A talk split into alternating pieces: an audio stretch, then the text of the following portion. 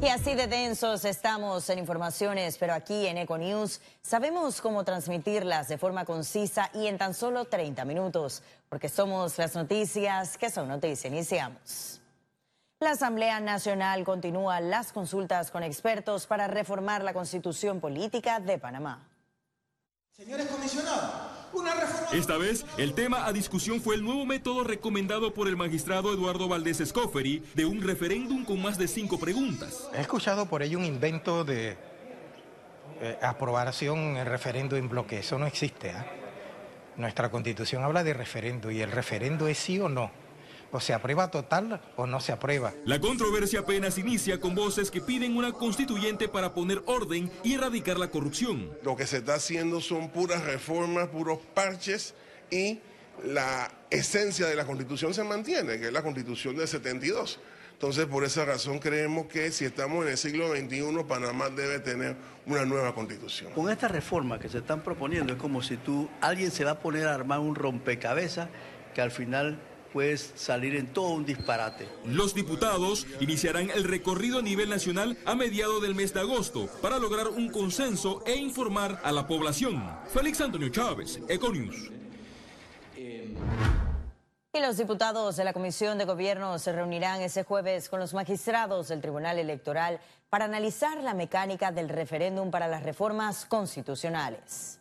Vamos a hablar de un criterio que ya ellos esbozaron que tiene que ver con que no sean preguntas simples. O sea, usted se imagina que hay 20 artículos por reformar y que se toma la decisión de reformar 20 artículos y entonces que le digan a los panameños sobre los 20 artículos, ¿está de acuerdo sí o no? No, creemos que si hay 20 artículos, sobre la base de cada artículo el panameño puede opinar, sí, estoy a favor de este o no estoy a favor de este artículo. O sea, que el panameño no esté preso de una decisión cajonera, sino que pueda tener la alternativa de tomar decisiones. Por ejemplo, el tema que le gusta a alguna gente, la reelección de los diputados. Hombre, que el panameño puede decir, sí, estoy de acuerdo con la reelección o no estoy de acuerdo con la reelección.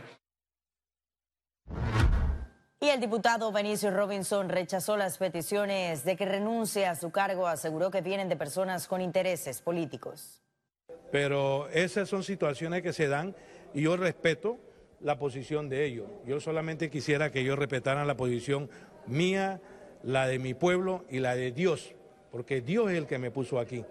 Si Dios no hubiera querido, yo no hubiera estado aquí hoy como diputado. Entonces eso es respetar al Señor y respetar al pueblo nuestro, y respetarnos a nosotros, ahora a venir a decir que ellos son de la sociedad civil, cuando tienen muchos intereses económicos y han trabajado en muchos, y han inclusive, muchos de ellos han estado inclusive en la planilla de la Asamblea Legislativa. Y a 68 millones de dólares ascendió el gasto de las elecciones generales el 5 de mayo.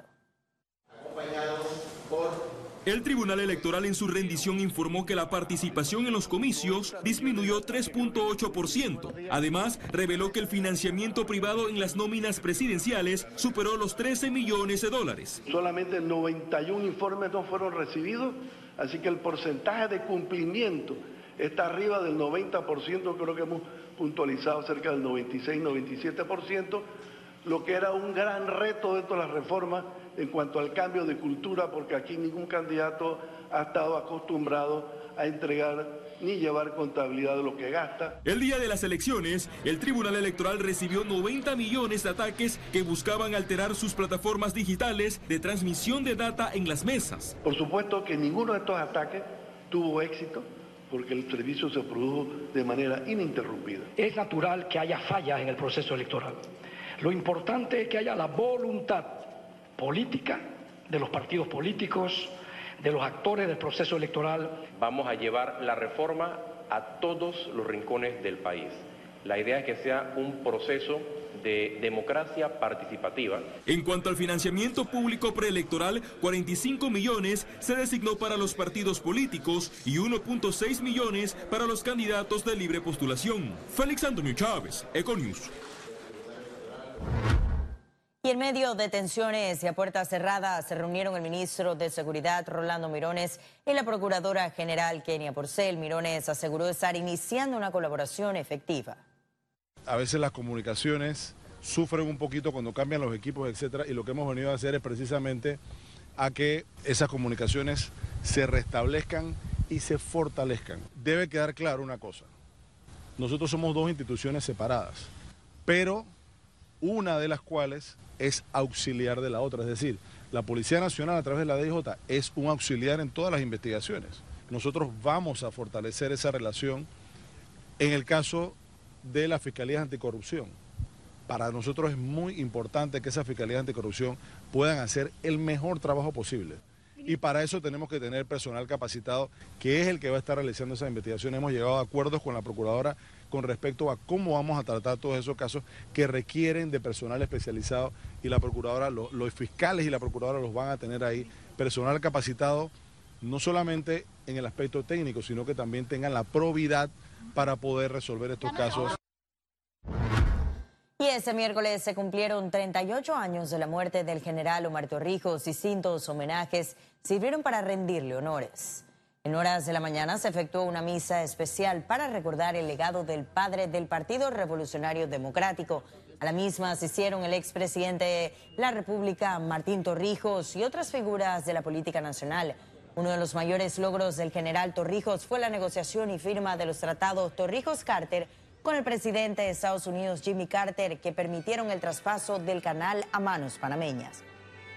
Un hombre cuyo legado y cuyo ejemplo es digno de admirar, que nos ha dado las posibilidades de tener el Panamá hoy de oportunidades, el Panamá que hoy se llena de esperanzas para enfrentar viejos retos que aún no hemos podido corregir como la desigualdad, pero también eh, enfrentar los nuevos retos de tiempos distintos, de generaciones distintas.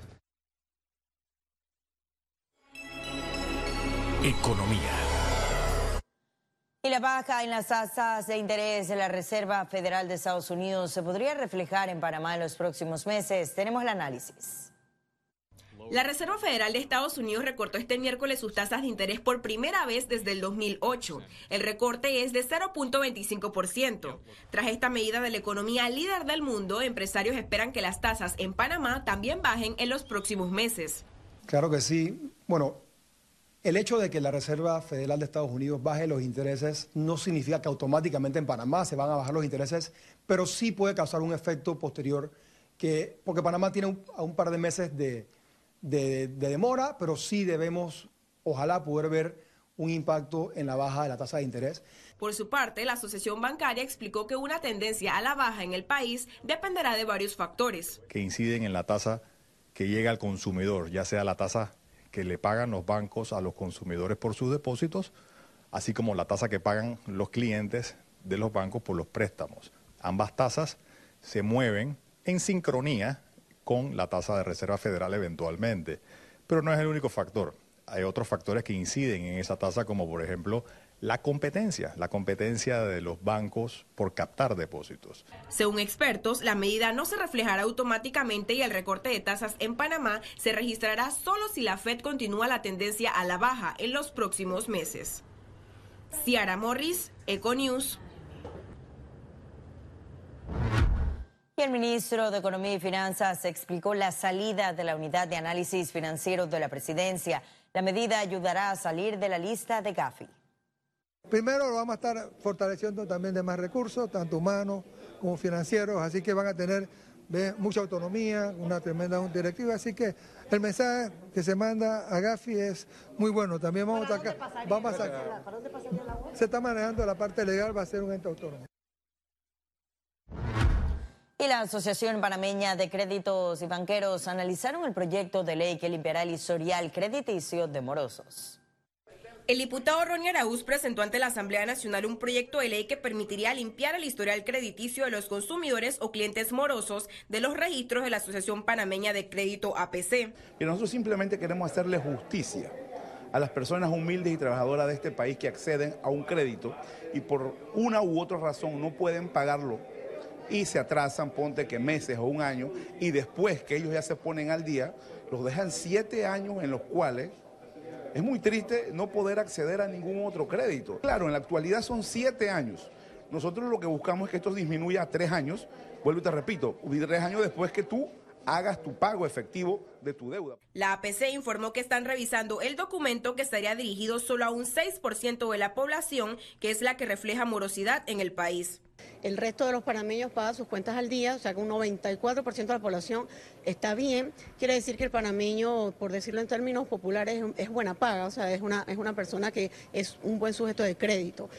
Para la asociación bancaria, esta sería una medida peligrosa porque al eliminar este registro, los bancos y otros entes económicos no podrían comprobar el comportamiento de los clientes para futuros préstamos e impondrían nuevos requisitos para otorgar un crédito.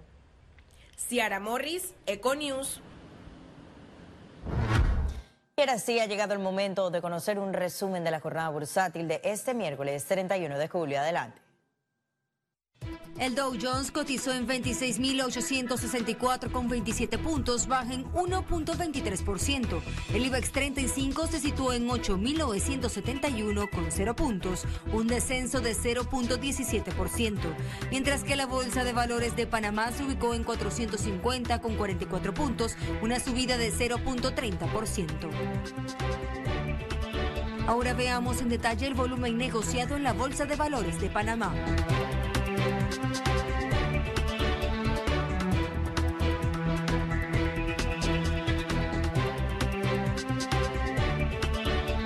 Total negociado 12 millones 363 mil 732 con un centavo. Breve estaremos de regreso con las notas internacionales. Pero recuerde, también puede seguirnos en vivo desde su celular a través de la aplicación de Cable on the Go. Solo descárguela y listo.